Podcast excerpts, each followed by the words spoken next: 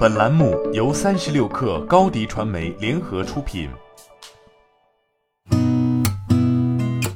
八点一刻，听互联网圈的新鲜事儿。今天是二零二二年六月十号，星期五，早上好，我是金盛。据财联社报道，从正邦科技处获悉，公司将在保证生产经营安全的前提下，与债权人积极协商沟通，后续逐步进行款项兑付工作。正邦科技六月八号晚间发布公告称，因流动资金紧张，公司及子公司近期出现五点四二亿商票逾期未兑付的情形。从多名相关人士处获悉，京东旗下社区团购平台惊喜拼拼进一步收缩业务线，可能仅保留北京、郑州两地业务。目前，山东济南、河南安阳、湖北等地已解散团长群。惊喜拼拼此前三月已经历过一轮撤城，从二十多个省份缩减至北京、山东、河南、湖北四省市。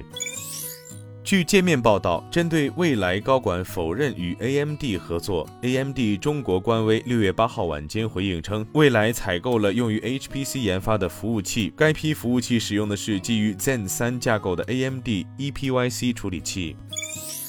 三十六氪获悉，有投资者在互动平台提问，有传言说宁德时代今年半年报可能会确认一季度发生的十多亿期货投资损失，导致二季度业绩的非常差，请公司解释下怎么回事。对此，宁德时代表示，公司的套保业务以现货为基础，期货端的浮动损益有相应的现货予以对冲，对公司业绩影响较小，上述情况不属实。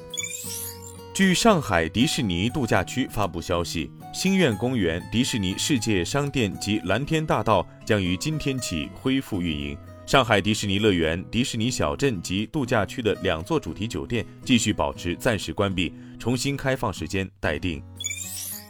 诺基亚 CEO 佩卡·伦德马克日前接受采访时表示，新一代高速通信 6G 或将在2030年实用化。作为六 G 的具体使用案例，伦德马克提出看法称，将利用传感器从人体获取各种数据并加以利用，医疗将明显改善，人类不再是用户，将成为互联网的一部分。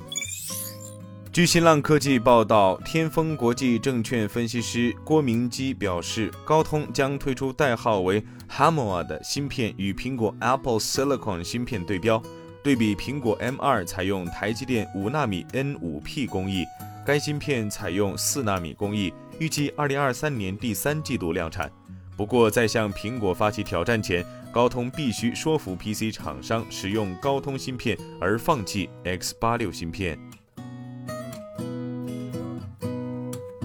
今天咱们就先聊到这儿，我是金盛八点一刻，咱们下周再见。